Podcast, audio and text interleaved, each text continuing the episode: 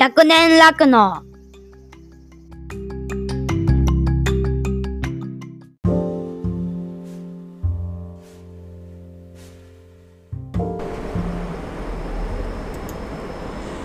はい100年酪農のあおちゃんです。この番組は広島県の日農家出身のあおちゃんが富山県高岡市で第三者継承によってクローバーファームを開業して酪農家になり仲間や牛たちと100年先の日本でも当たり前に酪農が続いていくために考えたりやってみたことを共有する番組です。シャー！っていうことで、えー始めていこうと思いますが今日はマサタジアオトークの、えー後半部分をもう編集めんどくさくなったので、えーちょっと長いですが1時間分一気に流していきたいと思います。はい、えーこのその音源をこの後流していくんですけどその前に、えーそうですね、近況をちょっと話しておきたいかなと思います。えっ、とですね、9月入ってもう気づいたら20日なんですけど、皆さんどうですか？えーやっぱりね、暑い日が続いてきましたが、昨日、今日あたりからちょっと気持ち過ごしやすいかなっていう感じはしてます。まだ日中は暑いので、あのーやっぱり日中の事務仕事とか、他の仕事、まだ体動かしてた方が楽楽ですね。事務仕事、椅子に座っての事務仕事が、あのご存知の通り、うちはエアコンがないので、非常に苦痛です。なので、えー外で、えー換気扇のある牛舎で作業してた方が楽っていう感じはあるんですけど、えーそういった感じで過ごしてます。でですね、9月に入っていよいよあの地元国吉地区のリンゴですね、リンゴの収穫が始まって、でその際に出る、えー出荷できないリンゴが随分持ち込まれるようになってきました。リンゴ農家さんもですね、ひいひい言ってますね、この暑さでリンゴがうまく取れてないみたいです。またあの収穫したもの今の時期のリンゴはあの富士ではなくて、えー秋葉えだったりっていうようなどっちかっていうと収穫後すぐにボケてしまうあのー柔らかくなってしまうリンゴが多いんですけどやっぱりこのもいだ後この暑さによってリンゴの返配っていうのが結構早いみたいで、えーいいものもダメになっちゃうっていうようなことで非常に頭抱えておられます。はい。厳しいですね。気候が変わる。やっぱり富山県おそらくこの辺りがこれまではリンゴを作れる一番西のラインだったような気はするんですけどいよいよこの地域もリンゴっていうものが作れなくなってくるんじゃないかなっていうような感じがしてます。はい他にはですね、えっ、と、8月、7月、8月と、えー来ていた研修生が頑張ってくれてましたけど、えー研修終了して地元に戻られたり、あとまた別の方が研修に来られたりっていうことで、えーとですね、うちで学びたいって言ってくれる人が非常に多かったです。で、この後もまた来てくれるっていうような予定はあるんですけど随時クローバーファームとしては研修生募集してます。でもっと言ったら従業員を、えーもう1人から2人若干名ですね今募集してるのでもし興味のある方研修からでもいいので来てもらえると助かります。来てくれた際の、あのー泊まる部屋っていうのは用意してありますし、あのー研修中のご飯だとか生活に必要なものっていうのは全然提供しますので興味があったら何らかの方法で、え連絡を取って来ていただけると嬉しいです。はいそんな感じかな。ああとですねそうそう大きいものがありました。えーちょこっと SNS 上で宣伝もさせてはもらっていたんですけれどもあのー農中総研フォーラム、えー農林中金総合研究所っていうところが主催でやった9月14日に行われたウェビナーですね。オンライン上のセミナーがあったんですけど農中総研フォーラム食料安全保障と地域資源循環の強化に向けて現場の実践から考える次世代構築連携の在り方とは？っていうタイトルでやりました、えー何名かの方が聞いてくれた見てくれたっていうようなのは SNS 上で感想に触れることができています。ありがとうございます。でこれの編集版を YouTube でまた、えー、公開されるみたいです。でこれは多分登録されている人限定になるのかあの全体に公開されるのかちょっと聞いてないんですけど一応 YouTube 上で後日編集版が公開されるっていう話です。でですねあのめちゃくちゃすごかったですね。まあえー、っと先輩酪農家の須藤さん群馬の酪農家の須藤さんと、えー、パートナーシップ取って、えー、構築連携をしている元気ファームの、えー、元気ファームの、えー、関根さんだ。関根さん。はい。名前が出てこなくてすみません。関根さんと一緒にフォーラムさせていただきました。あとはえー、っとあれですね、えー、パネリストとして全楽連。全楽連の丹藤さん。と一緒にパネラあパネルディスカッションをしていきました。はい。今後ろで妻がいろいろガチャガチャ落としました。音が入ったと思います。すみません。えっ、とですね。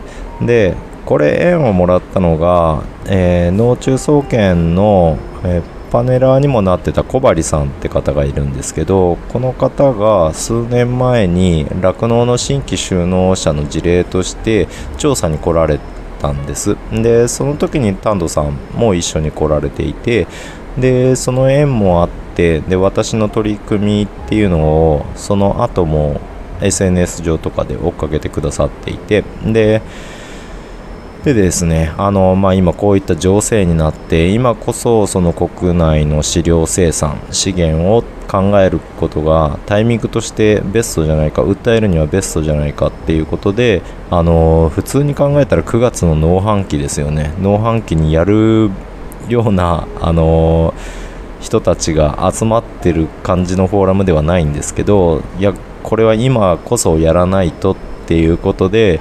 えー、一般的に考えれば農家が出るには時期が悪かったんですけど非常にタイムリーな状況をなんとかその須藤さんも関根さんも、えー、理解して、えー、参加してで今回のフォーラムが実現したっていうか形になります。もう3ヶ月前ぐらいから、えー、かなり練り上げてきたフォーラムです。非常に準備に時間を要しました。で何よりその小針さんのまとめ力っていうのが素晴らしかったですね。あの準備の段階も何回も何回もその須藤さんのところもうち、にも足を運んでくださってコミュニケーションをとってであの平時もそのメッセージのやり取りをしきりにやってで細かい部分まで、えー、しっかり念入りに準備して何を伝えるか何を伝えたいかっていうことを確認しながら当日迎えました。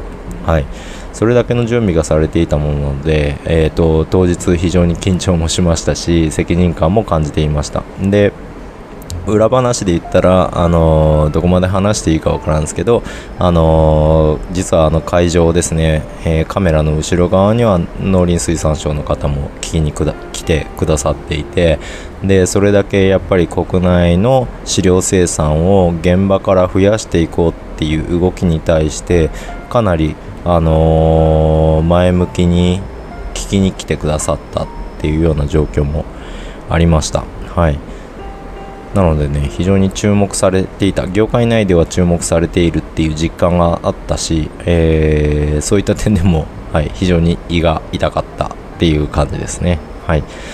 なので、えー、まだ一応ホームページの方を見たら申し込み URL が生きてるっぽいので、えー、今からでもその YouTube 見たいよっていう方いれば今ウェビナー登録あ、今登録できなくなってますね。すみません。あのはい。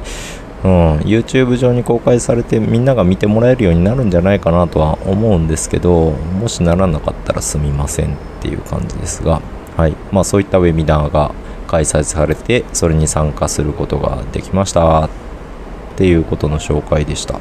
はい。だらだらとすみません。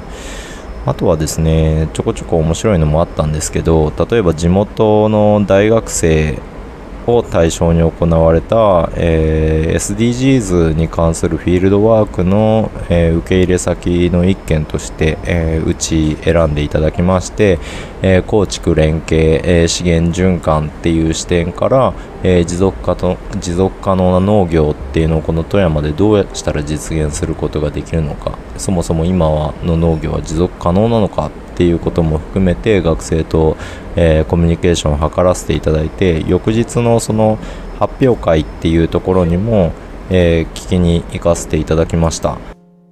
はいすいません。今和牛のですね子牛の引き取りがあってえっ、と急遽対応してました。すいません。えっ、とそれでですねその中で、えー非常に印象に残った学生の言葉を見つけたんですけど、えー多様性は不自由だよねっていうようなニュアンスの、えー言葉を見つけました。わ確かになって思ってで何もかも便利になるっていうのは完全に利己的ですよね。で多様性っていうのは他者がどんどんどんどん関わるっていうことなのでもう自分の世界だけではないっていうことであのー不自由さも受け入れながらっていう形になる。んでそれをうまく言語化したなと思って非常に感心しました。はい。多様性は不自由である。多様化は不自由であるか。っていうような感じですね。うん。非常に良かったなと思います。はい。で随分はい。コバちゃんみたいに長くなっちゃいましたがはい本編流せっていう感じですね。じゃあ本編流していきたいと思います。それでは、えーマサタジアオトーク、えー後編すべてまとめて流します。どうぞ。牛、めっちゃ走っとる。ハッシュタグでつぶやこう。牛乳でスマイルプロジェクト。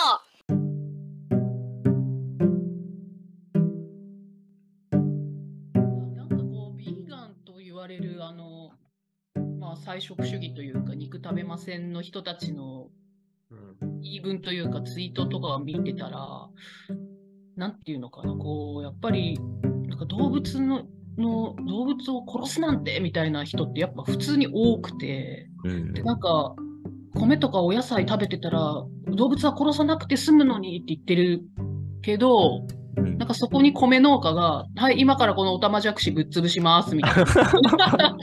なんていう。の要は農業をして米でも野菜でも果樹でも動物一個も殺さずに作るなんてできませんよみたいなうん。のがついてて、まさに正論だし、うん。でもその生産と消費が離れてしまったから、わからないんだろうな、みたいなうん。のもちょっとあって。うんね人の生活でもさ、ペットの慣れの果てっていうかさうん。友情になってしまった世話をされなくなったペットがうん、今もう毎日ね何千頭とかわかんないですけどうん、すごい数おそらく殺処分されてる中で、うん。いや、人間の都合で完全に増やした代表格である、まあ、家畜もそうだけど、ペット っていうのは何のね、うん。価値も与えられず殺されてる部分があるな。そっちは叩かずにこっち叩くんだ、みたいな。うんうん、まあ、叩いてんのかもしれないですけど。うん。いやー、むず、ほんとね、あの、この間さ、あのーなんだろう、こう、ようやく捕まってた、あの、北海道のオソ？うん。うんうん。よかったね、あれ。のね、僕らは良かったの感じで言うじゃ。うんん。うん。だけど結局あのニュース見た、また、どこかの人たちが、なんだろう、人里におお降りてこなきゃならなくなったのは、巡り巡ると人間がそうさせてるんだ、みたいな。なんかそれで、なんだろう、殺処分されるのはおかしいとか、かわいそうっていう論調があって、うん。そのおかしいよね。なんだろう、その領有、なんだろう、領有、領有会か。あの、そのハンターのところにものすごい抗議の電話が来てるっていう新聞のニュースがあるって、もうちらっと見て、うん。嘘でしょと。うん。役所とかにもすごい電話かかるっていうもんね。ね、だから、俺、俺らのフィルターというか、俺らの尺度で見れば、その、捕まえてくれたハンターは、うん。英英雄だよね。あのー違うところから来る、見た、そういう人たちからすると、すごく悪者というのかな。うん。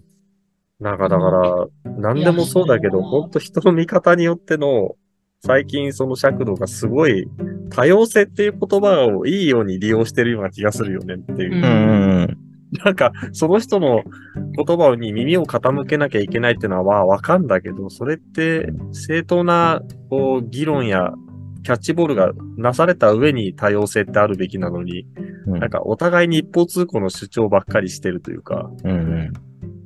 なんかね、そこがすごく、うん、この問題は根深いなというか、解決策は俺にもわからないんだけど、うん。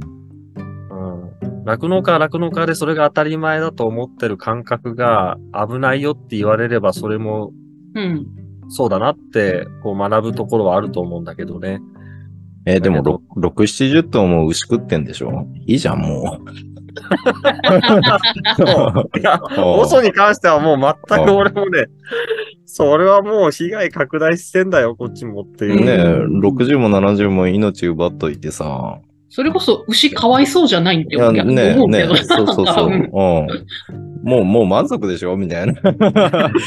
私らですら6、70頭は食ったことないから、ん なんかええもんいっぱい食ったなぁという。ねえ。いい、いい熊人生送った今、はずだけど。クリ人生だと思うけどな、うん結構長生きだったですよね。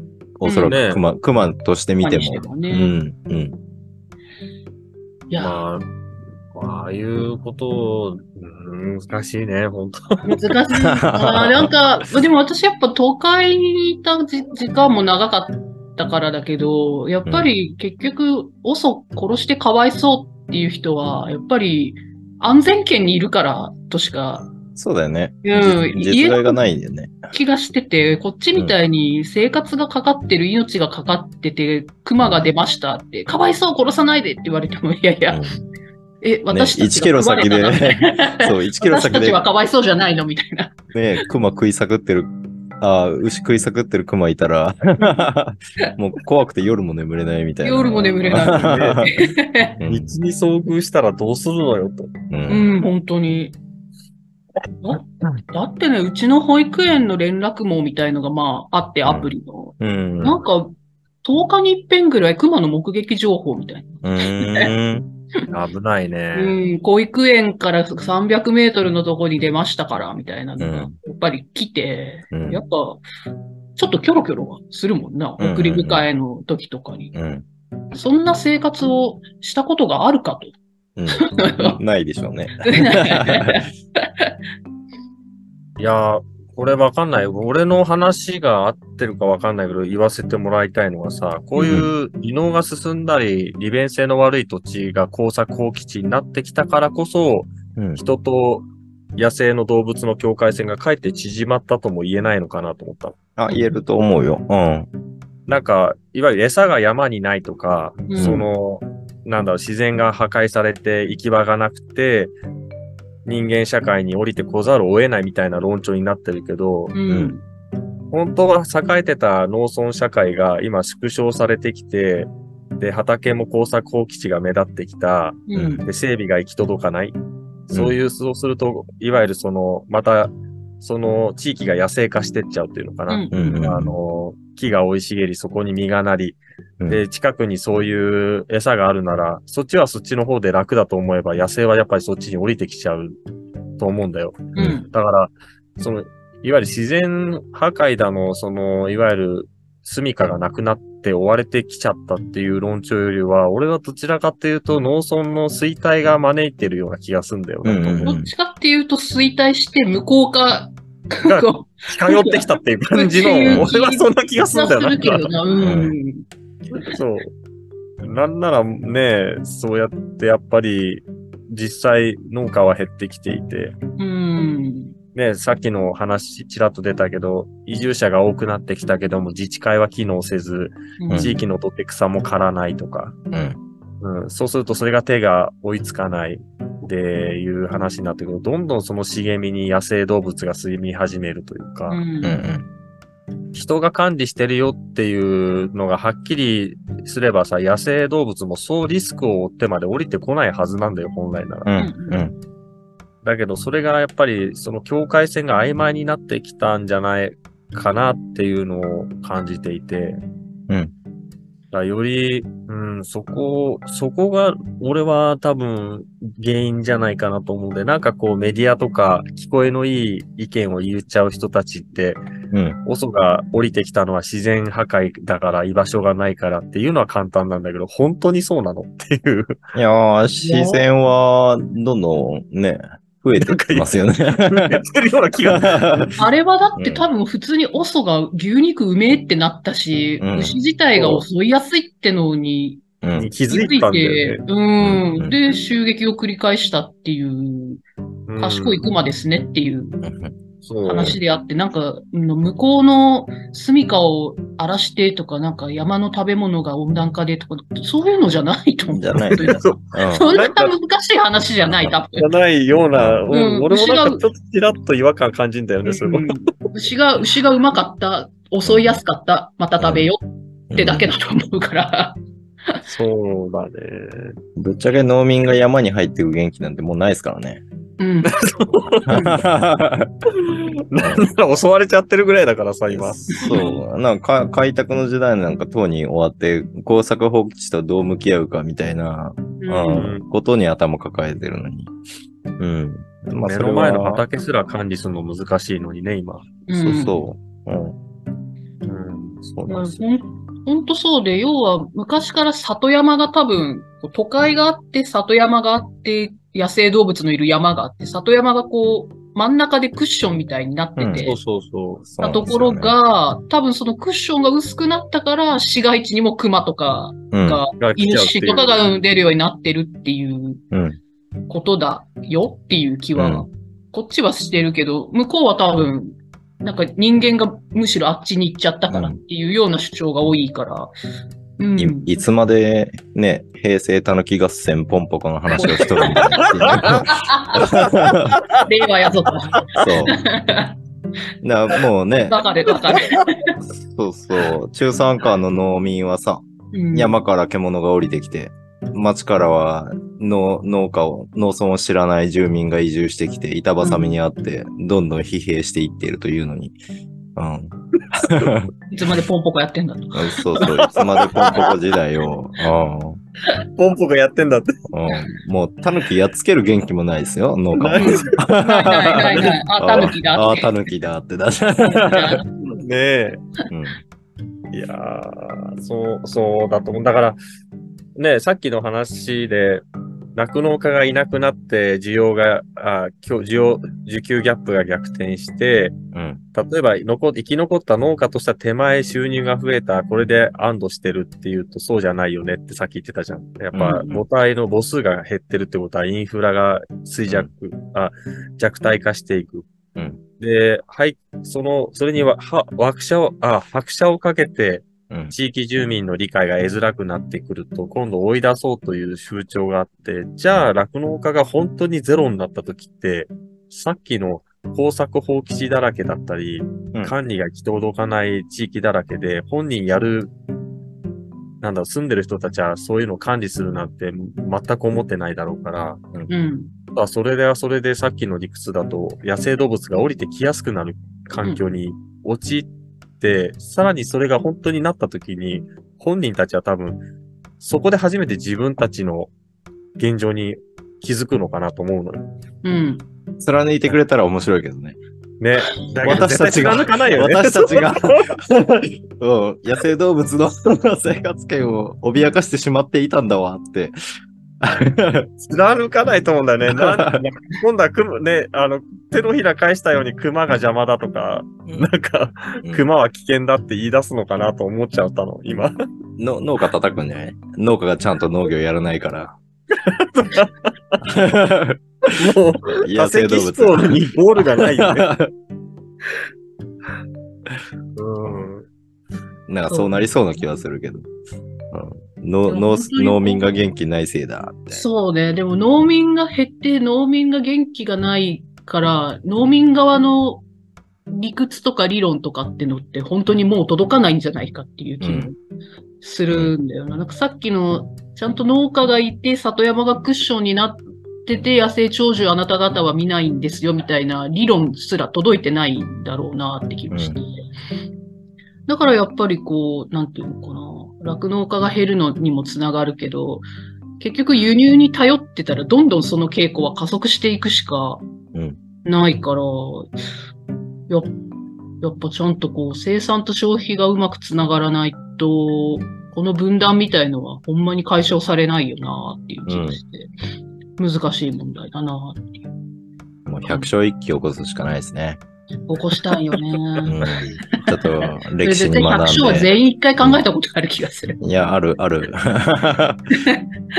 なんかさ、うんやっぱ、その、身分って言ったら、そういう、お、おな、行々しいことは言いたくないけどさ、あまりにその立場が低すぎく、うん低くなってきたじゃん。で、うんなんか一昔前前はさ、今は IT 関係に勤めてますって言うとすごくかっこよく聞こえるよね。うんで、収入もやっぱり比例していいし、うんそこを目指す人たちは多い。だけど、俺らが子供の頃にさ、IT って言葉なかったような気がするんだけど、あった？なかったうん。出始めぐらいだったよね。中学生ぐらいなんかなんだっけ？こういったなんだけど、ちょっとダい。サい風潮なかったっけ？なんかオタクがやってる職業みたいな。ああ、デジタルが。ああ。デジタルだから、なんかなんか、IT を昔なんて言ってたかな。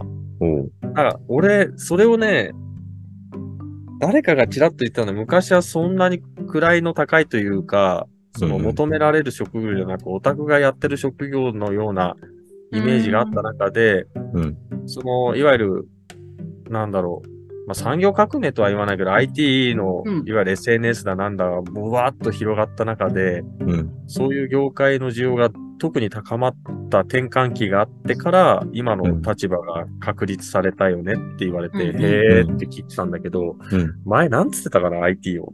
うーん。えーでもデジタルしか出てこないな。うん。なんだっけな。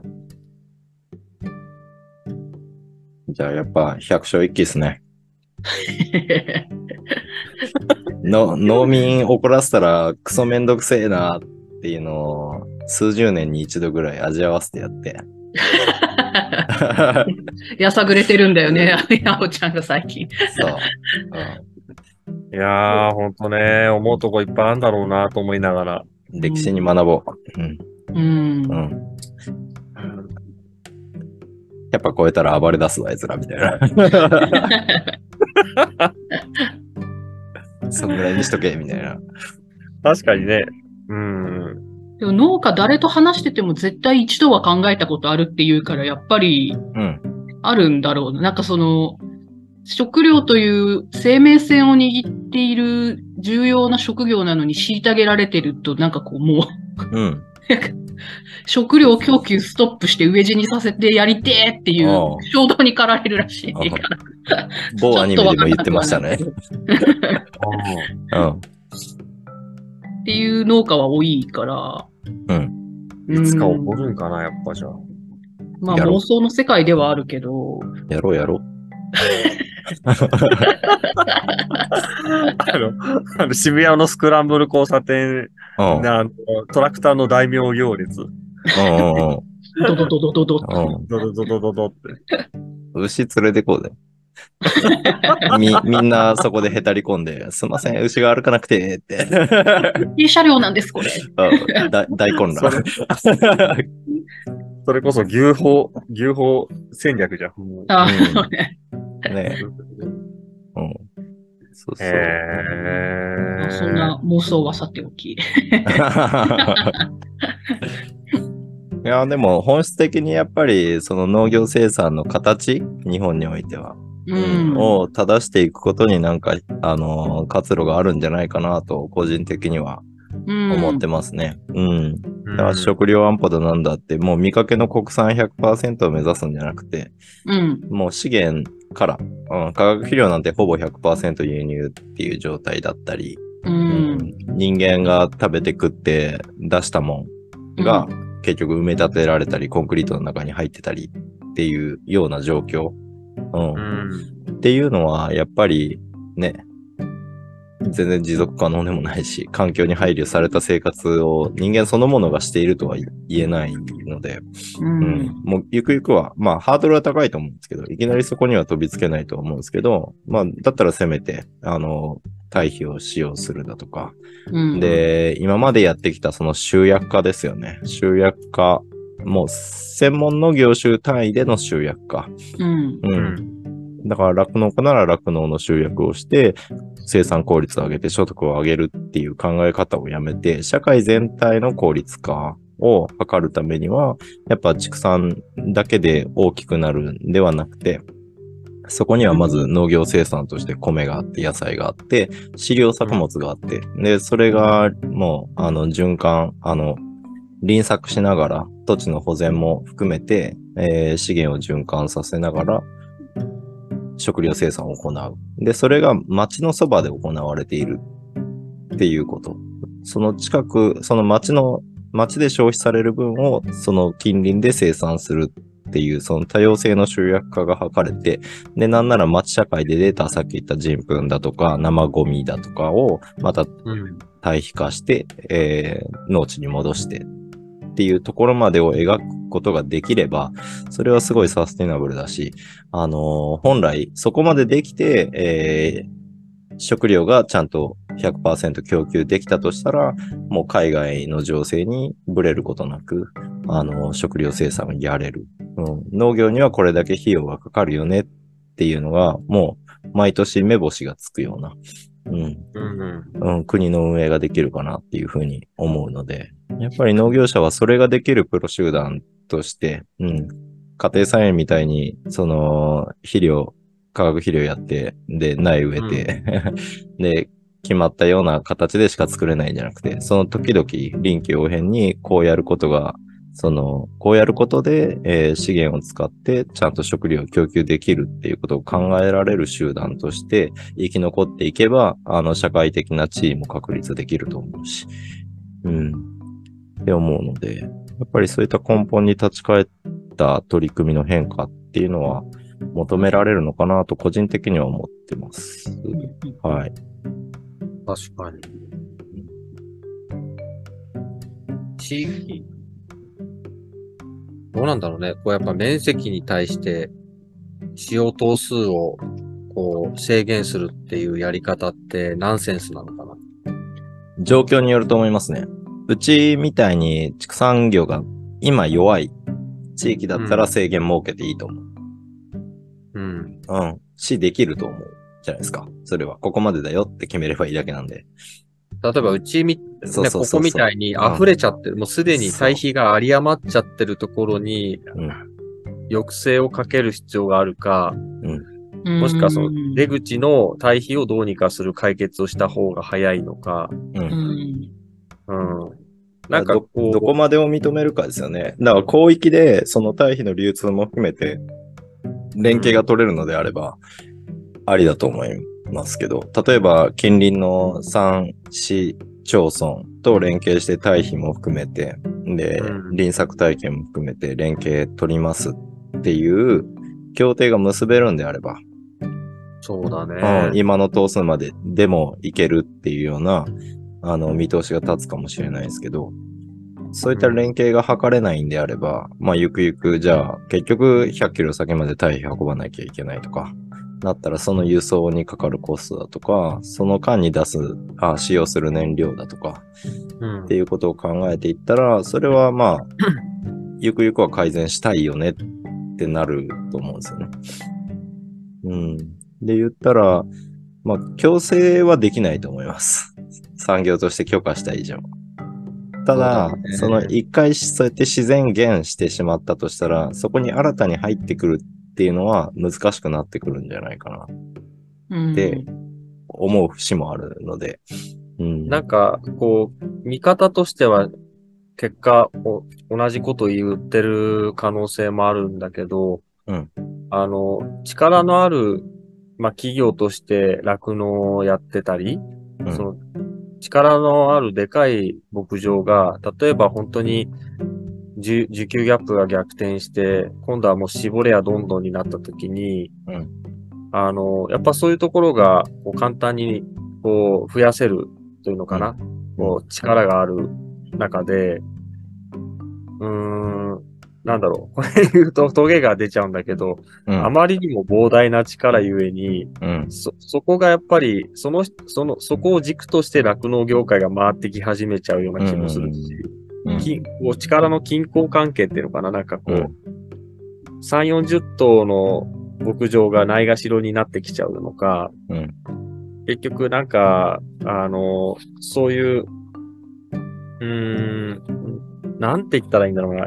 ちょっとまとまらずに言っちゃったけど、うん。うんう。ーん、なんか振り回されちゃうんだよね。市場の、その、市場のなんだろう、こう、結局ね値動きも含めて、今まで通りと変わらないってことでしょ？うん、なんか儲かるならうん増。やせ、うん。儲からないなら別の和牛つけようっていうのを、うん多分、俺らみたいな30頭ぐらいの小規模の酪農家がそれをやったとて、その市場が動くほどのパワーはないんだけど、うんうん。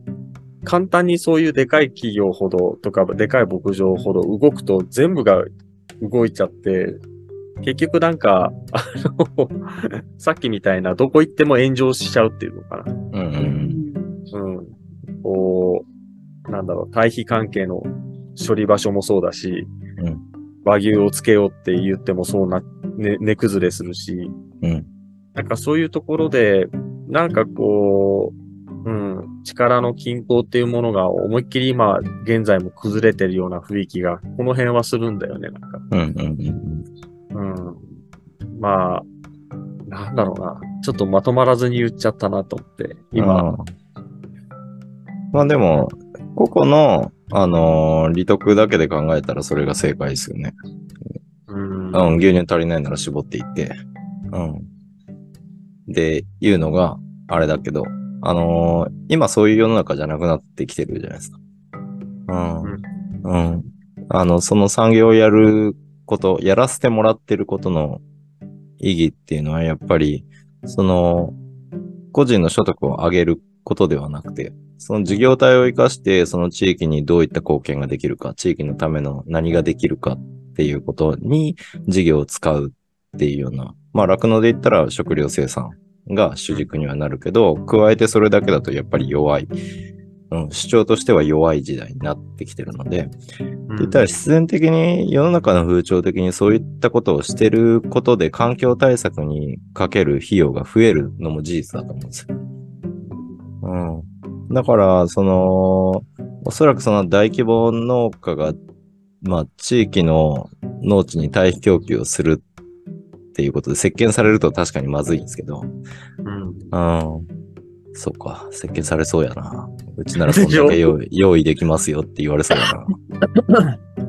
なんか、うん。こうこの辺でもやっぱ実際起こってて、離農した農家さんが農地空いたところをやっぱり俺らも借りたいんだけど、うん。根こそぎ持ってくんだよね。うん。うん。でもお金を積んで。堆肥の捨て場として使っちゃってるんでしょそういうのって。そう。うん。だから堆肥の捨て場として使いたくて、結構その標準価格よりも1.5倍みたいな値段を叩きつけて、うん。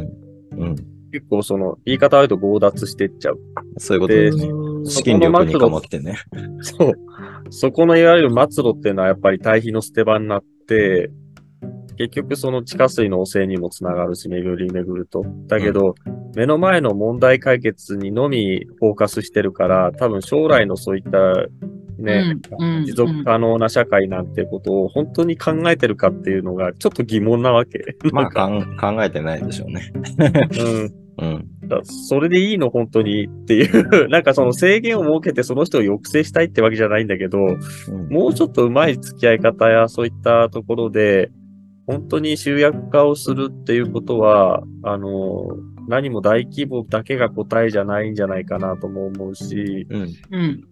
うん。なんか。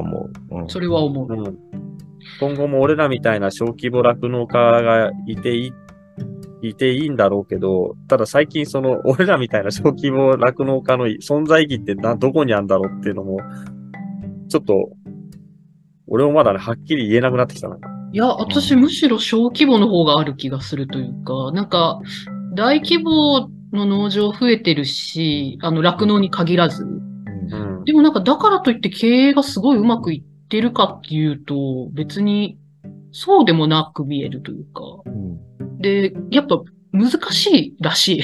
なんうか、ん従業員をうんそこね。うまくま 配あ置してみたいなのが。まねで、私がまいた1200頭ぐらいの大きい牧場も、やっぱりうん日本人が来なくて外国人実習生にすごいずっと頼ってたけど、なんかそれがニュージーやオーストラリアに逃げてて、ほんまにもう人をどうしていいかわからないってのと、あと、うちの隣にレタス農家がいて、本当に20人ぐらいいるかな。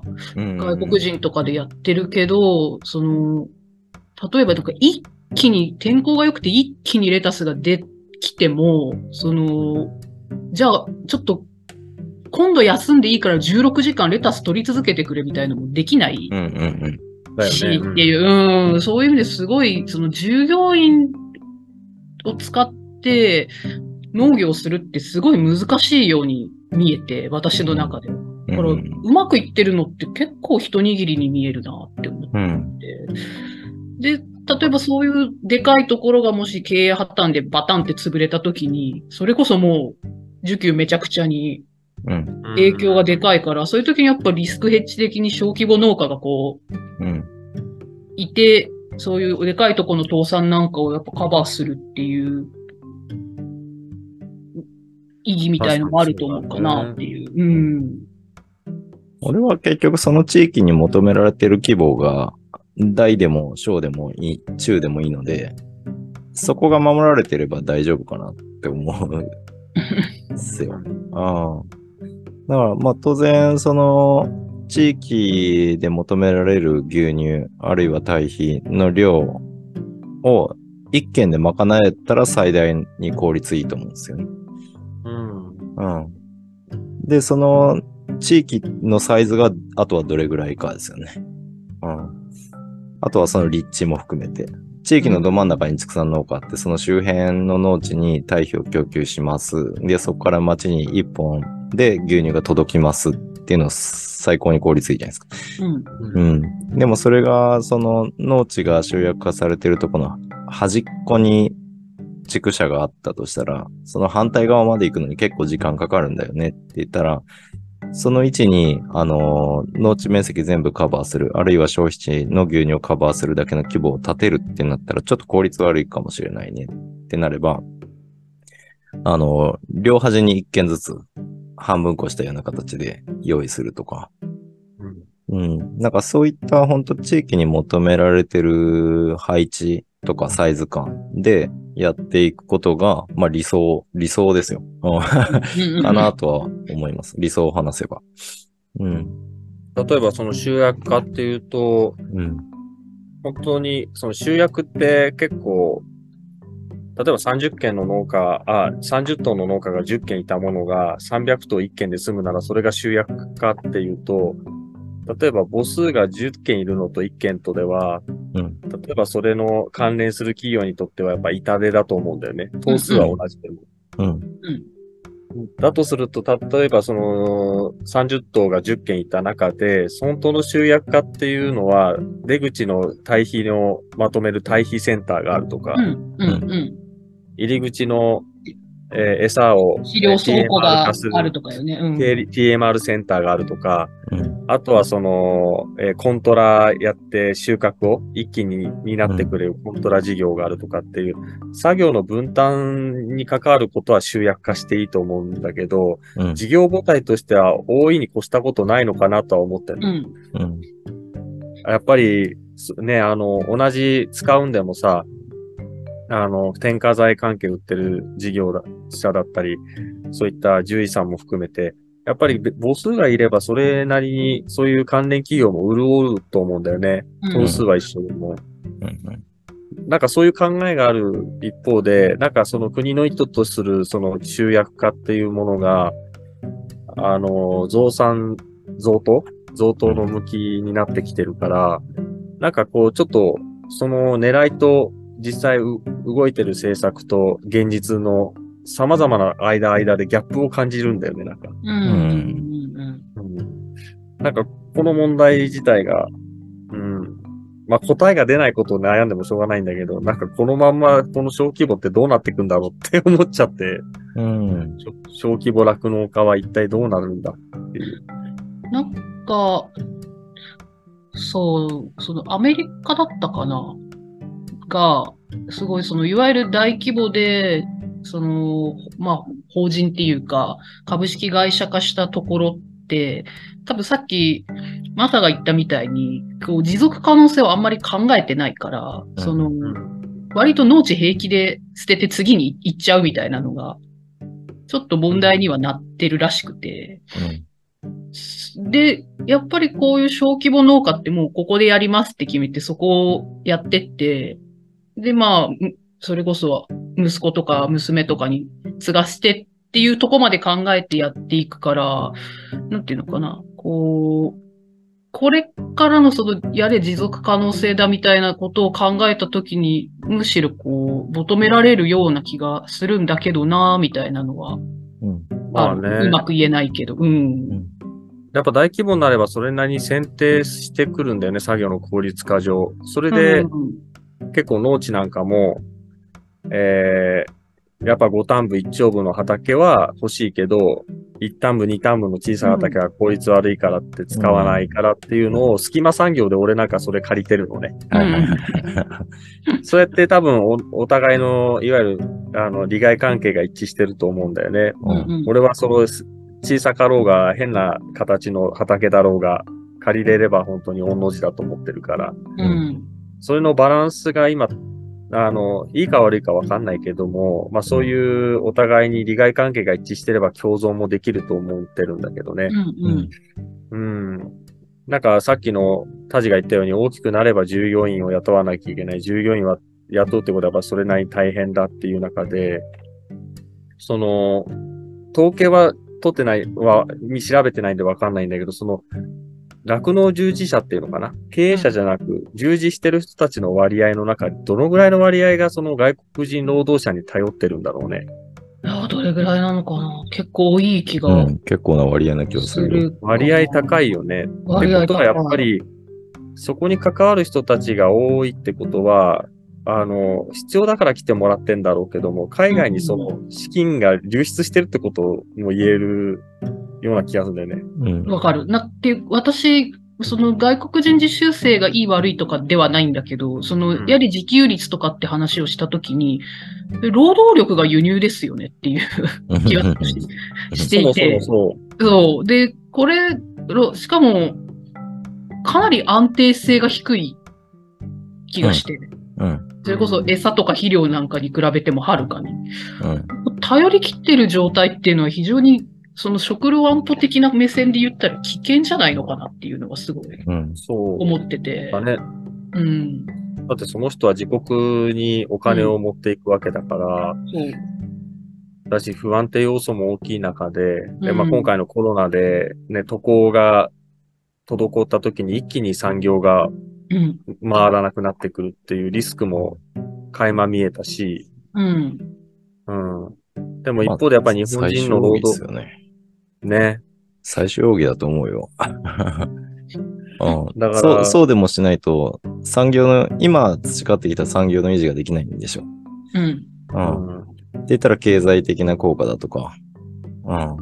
それこそ人がいないから失業しちゃうっていう日本人がいっぱい増えるぐらいなら、多少、その、自国にお金を送られたとしても、生活拠点は日本であるはずなので、うん。うん。経済は大きく潰さないだろうっていうような。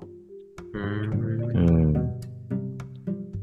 まあ、その人たちが永住してくれるならねっていうのも、まあ最高ですうよね。ん、あるんだけど、しないかったとして、すごい、うん例えばでかい牧場ができて、そこで外国人いっぱい来て、まあ小規模がちょこちょこ倒れてってなって、ある日外国人が、まあ、うんこうふわっと減った時に、それこそ保育園だ、病院だとか、ああいう、なんていうのかな、こう、住民がいませんやんっていううんうんうん状態になった時確かに、子供は生まれないですからね。そうそうそうそう。やっぱりき危険よねっていう気はすごいちょっと思ってるんだよな。うん。基本的に人口が減少してる国って相当危ないですからね。まあ、筆頭だからね。うん筆頭ですからね。我が国は日筆頭だから。そう、少しそういうのを考えるとさ、全然取り留めもない感じでゴールの見えないことをうん。考えることがたまにある、俺も。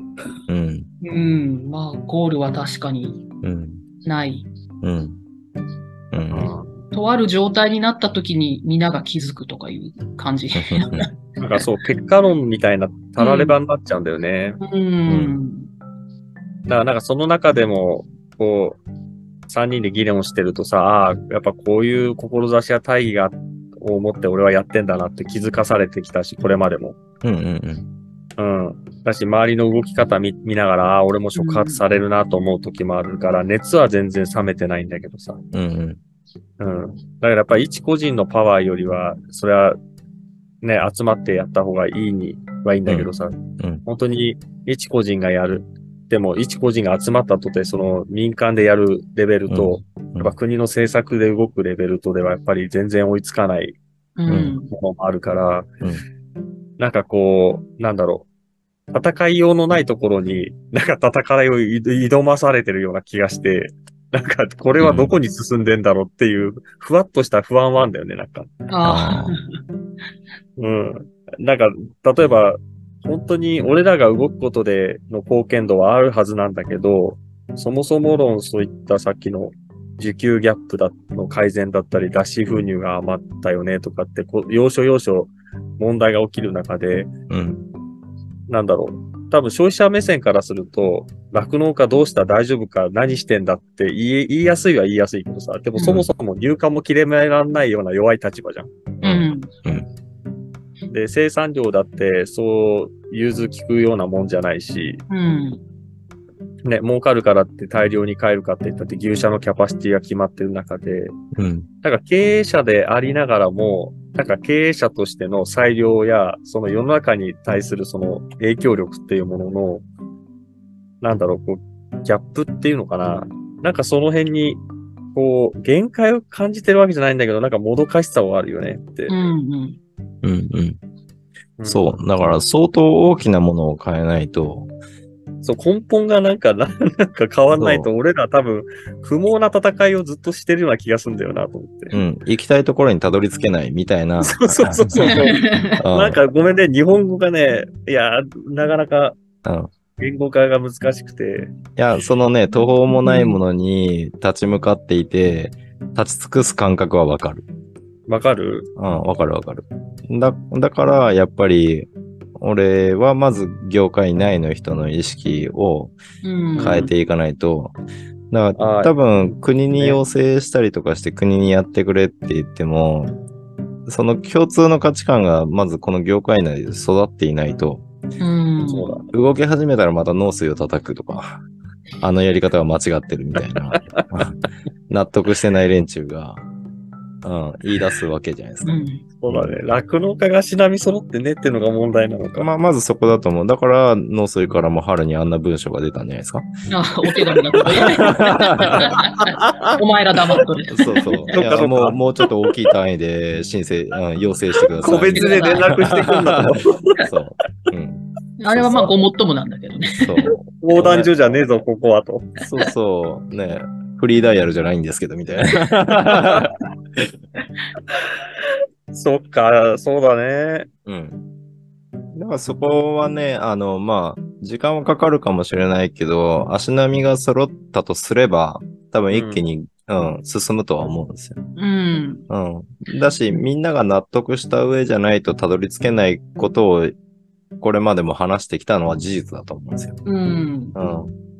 って言ったら、そこを目指して、まずその大きい成果を得ようとしなくとも、まず身近なところで自分たちが思ってることに向かってやれるところを小さくとも取り組む。その姿勢を見てもらうっていうことから、あの、ただ口で言ってるよりも、ああ、やったことでこんだけの効果が得られるんだとか、こういった意味があったんとか、あの言葉では伝わってこんかったけど、あ、そういうことがやりたかったんかっていうのが、その姿を見て伝わるうん。人もいると思うので、うん。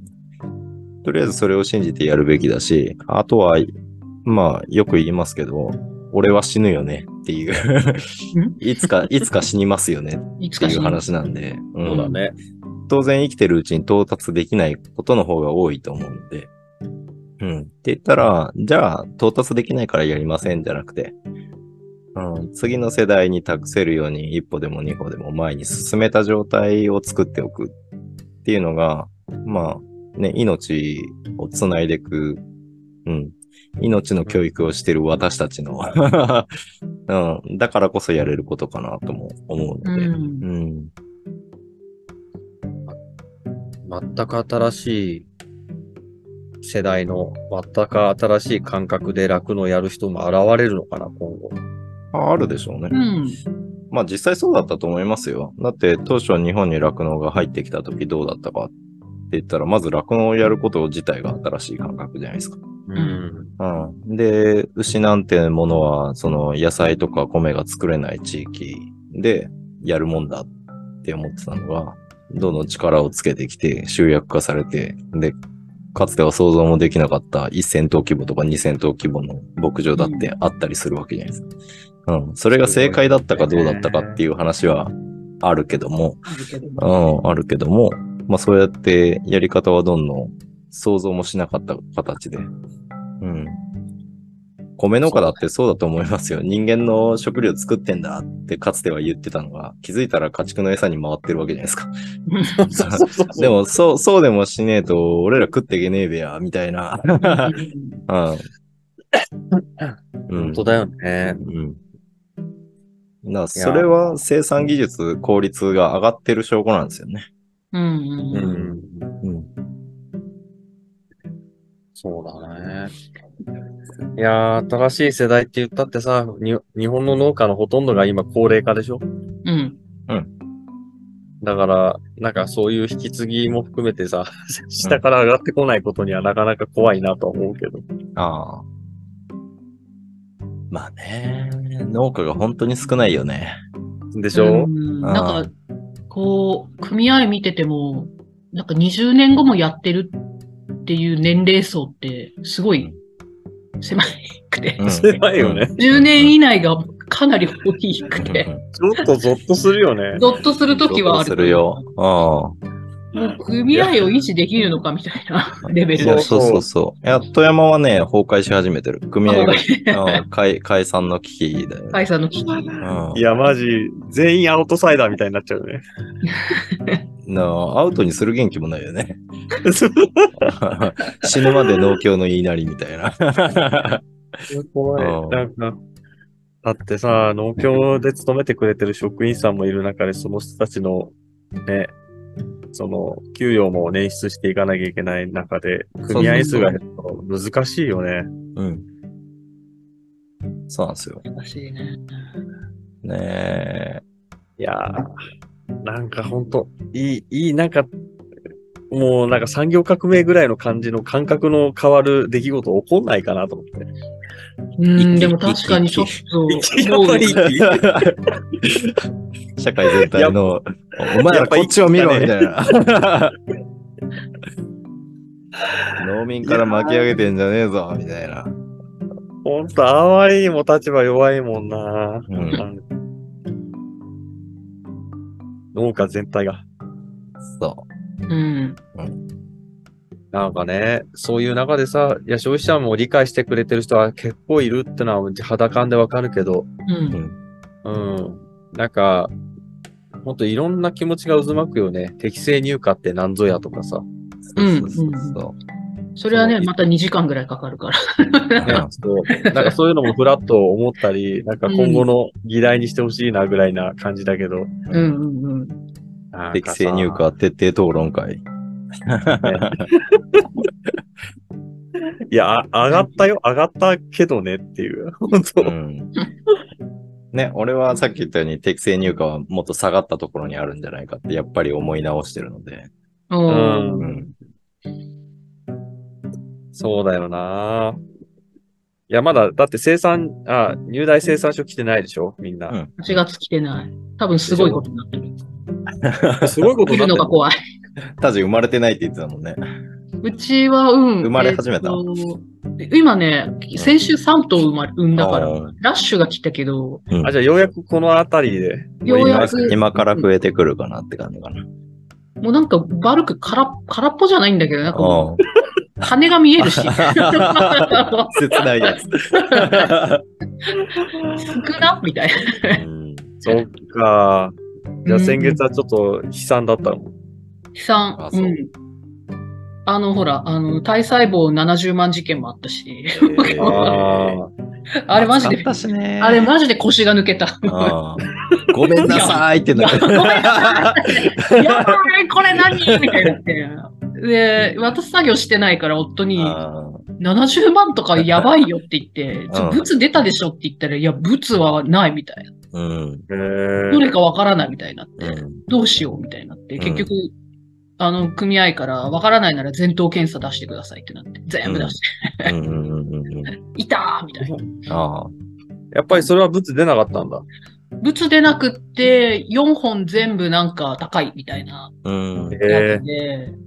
たまにいるよね。そういうわけわからなんでブツが出なかっ。たかよくわからなくて。暑さ暑さ。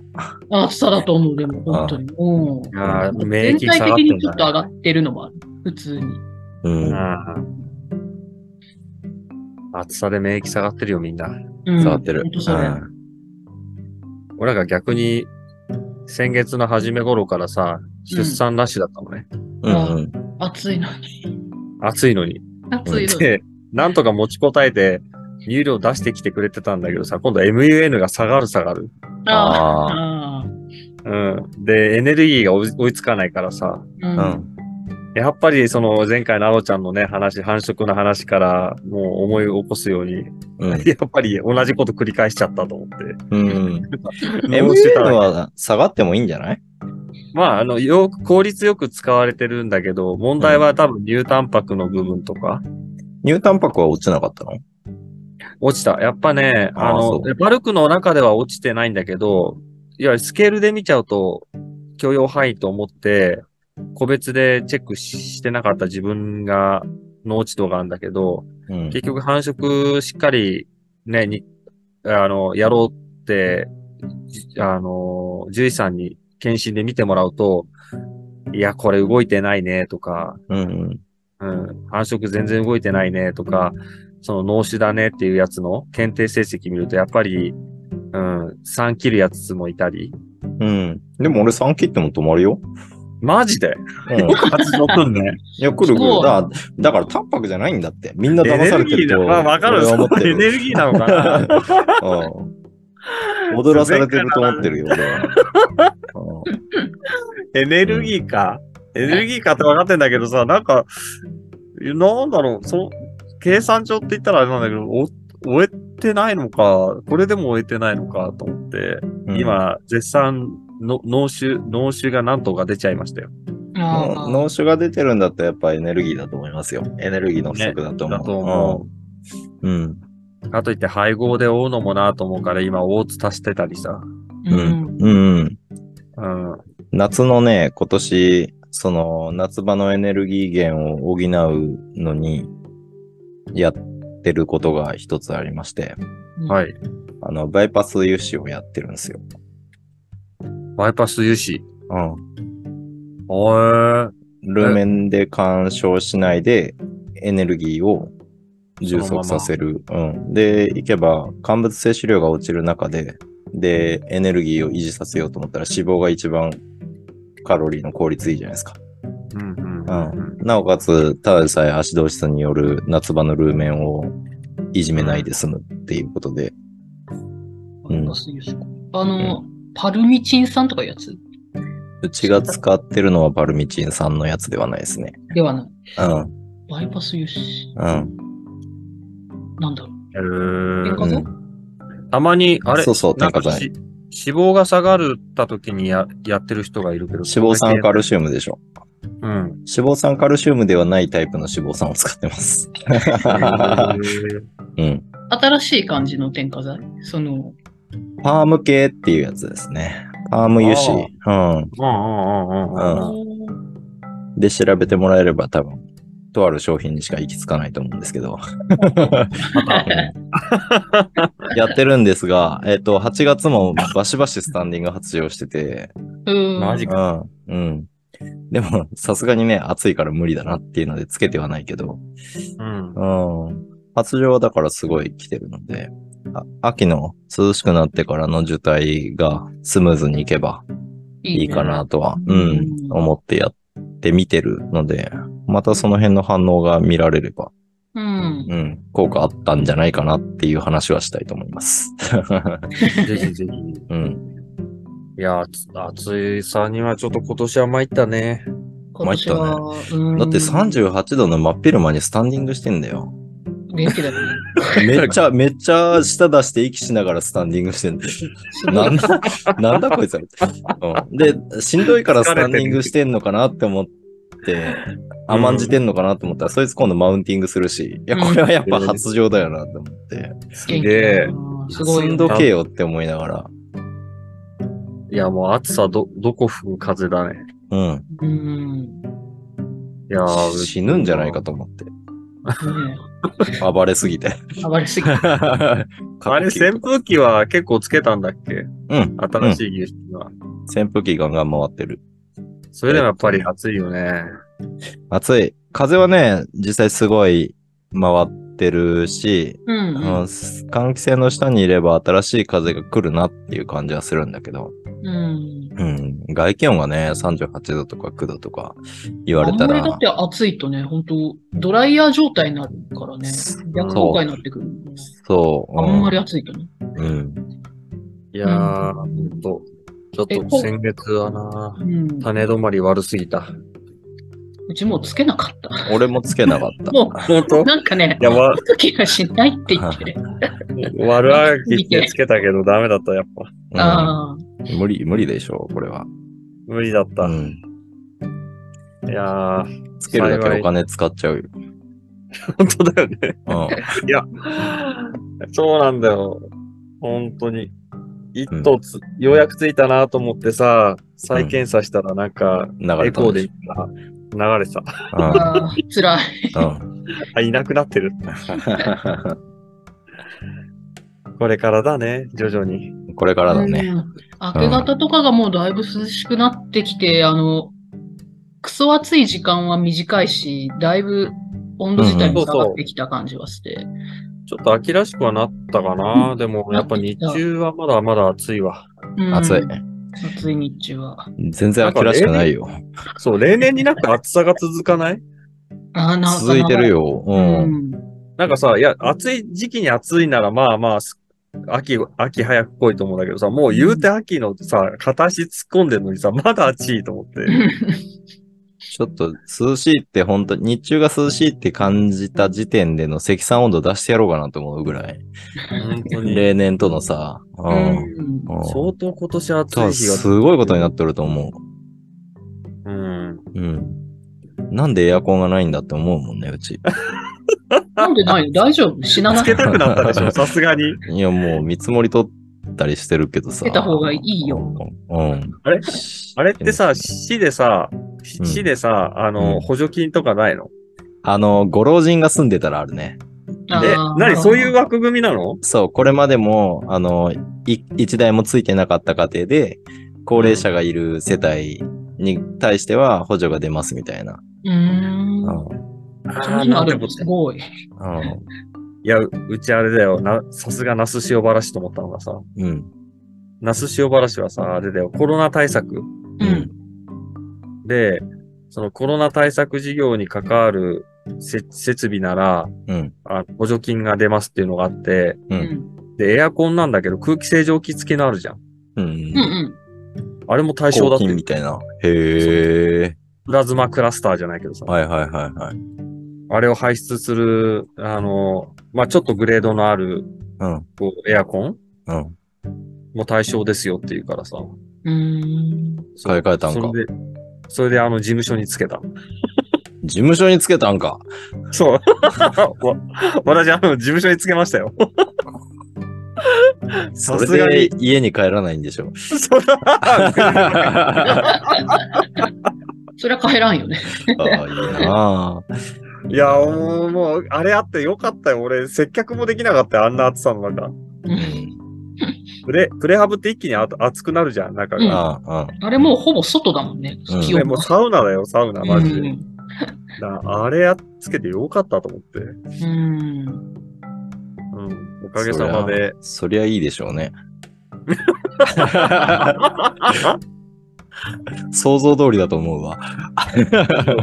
想像通りだよ、本当に。ああ、欲しいないや、いやね、あれ、健康を害するレベルだよ、あの暑さ。ええ。仕事ができません。いや、だとしたらやっぱりそこは必要になってくるでしょ必要。あのね、料理もできない。あ、コンロの前立てない。う。うんもう嫌になるになっちゃうよね、マジで。うんうんうん、マジで。生活水準、ガタ落ちっすよ。ね上げ、上げてこ。運命の力を使って上げてこ。ああ、酪農家金ねえんだよ。その、その暑さに比例して、あの、と、プラスアルファ、近隣との関わりもあってか最近エアそうエアコン入ってんだろ、う。お前んち、みたいな思いながら。窓閉めとけやって思いながら。それでもうやさぐれが加速してる。うんめっちゃやさぐれ文章起こりましたね。いやいやいやいやいや、面白い。ああいうのがあるからみんなも反応するし。うん。うん。いや、でもまあ健康には気をつけてよ、本当に。ね。でも暑ささでだ。エアコン入れるのに110万円の見積もり来たらどう思えそれが110万円？家う、事務所？いえいえ。え、何？そんな大型のクーラー？いやいや普通、普通の、うん、12畳タイプとかを2台入れるようにして、110万円。うん。いや、嘘でしょそうでしょうちが16畳タイプ ちょっと待ってよ。30か20だった気がするけどな。え、何？その辺の家電量販店だよね。あのーリフォームとかやってるところ、あのー家に引き込んでる配線が細いんですよ。おううん。あ、じゃあ、配線も引き直すんだ。で、そう。200ボルト？電気工事があるの？か。そうあ、電気工事付きか。あー、なるほどね。エアコンだけじゃないんだ。うん扇風機買ってくるじゃん、そしたら。ホホームセンタ100万はちょっとーで、うん、6000円の扇風機買ってきて一人一台になるじゃん。いや、100万はえぐいな。ちょっとね、手出ないよね。出ない。うん、100はちょっとね、軽自動車買えるもんね。そう。200ボルト引かなきゃいけないのは、ちょっと、そっか、それは想定してなかったな。そうなんですよ。どう、どうすりゃいいんですか？だって、エアコン2台だけだったら50万で収まるよね。済むでしょ本体とか設置費用ぐらいだったら。うん。そうねだから倍してんの何？と思ったけど、なるほど。うん。100万ってすごいな。ね。いや、それこそなんか補助ないの？県とかで。うん高齢者がいれば。回せよ そっか。ええー、それは辛いな。ね、そん中臭いだのなんだよの言われたら、それやさぐれますよ。ややさぐれる。それはちょっとう、んやさぐれるわ。うん。あー、エアコンね。うん。なんかこう、うん。言ってやろうか。お前らがエアコン回してるから、ヒートアイランド現象が起きて。やさぐれてる、やさぐれてる。こっちの、こっちの生活環境が悪くなってんだよって。電気使うな、お前らって。クレーマーになってる。そうそうそうそう。うんなんか、中の団体になっちゃうよね。そうなんて。そう。うん。涼しいとこがいいなら、公共のなんか図書館とかにみんなで引きこもって、うん、効率よく電気を使ってくださりますか？みたいな。いやー、そっか。まあ今年の暑さは異常だった、本当でもそれがずっと続くんじゃないかな、来年も。辛いよね。ま、まだ暑いんですけど。暑い。終わってはない。な、なう、なう暑いんですけど、うん終わったみたいな言い方しないでください。我々多分ちょっっと終わりつつあるんよね、きっとね。マサとうちはね。そう。なんかもう、もういい加減、来週あたりなんか秋の香りがするんじゃないと思って。夜はね、うん夜は比較的ちょっと涼しくなってきた、やっぱ。じゃあエアコンちょうだい、もエアコン。18度とか。エアコンだけでいいから。線こっちでエア行くかコンだけ送るら。いやー、ほんとね、エア、やっぱ文明の利器だなとは思うよ。そこはやっぱ素直に。うん。なんか、あおちゃんのことだからさ、クラウドファンディングしたらさ、来そうだけどね。あ、一応ね、用意はしてるんですよ、今。え？だいぶ遅れ気味なんですけど。何エアコンじゃないでしょ、多分。あ、エアコンじゃないよ。音響の方ね。エアコンじゃないよ。あのーエアコンはマジでやるのかと思って。もうもうちょっと社会性のあるところにだけど、うん。すげえ。すごい。チャレンジするんだ。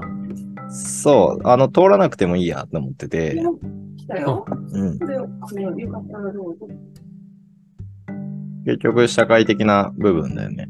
うん。うん。だから、構築連携図って、資源をちゃんと循環させて、で、それで食料生産を行うために必要なお金を、クラファンで集めたいですっていうような出し方をすれば、うんその中、で、その意義を、酪農がここにある意義も伝えれると思うし、で、それが広告にさえなってくれれば、別にお金が集まらなかったとしても、今大声で臭いって言ってる人も、少しでも言いにくくなったりとか、ううんん。周りからそれはおかしいんじゃないかって言ってくれる人が増えたりだとか、あ、まうんあ確かにそういう論調でね、攻めるのはいいよね。そう、につながれば別にお金が、うん満足に集まらなくても、うん、もともとやるつもりだったものに対してクラファンするので、うん。ううん。ん、別に事業が止まるわけでもないし、いいと思う。うん。ごめん、はいちょっと来客が来たうんだ。ん、オッケー。はい。2時間だし。いろいろ。3セまたちょっと三セクションぐらいかな。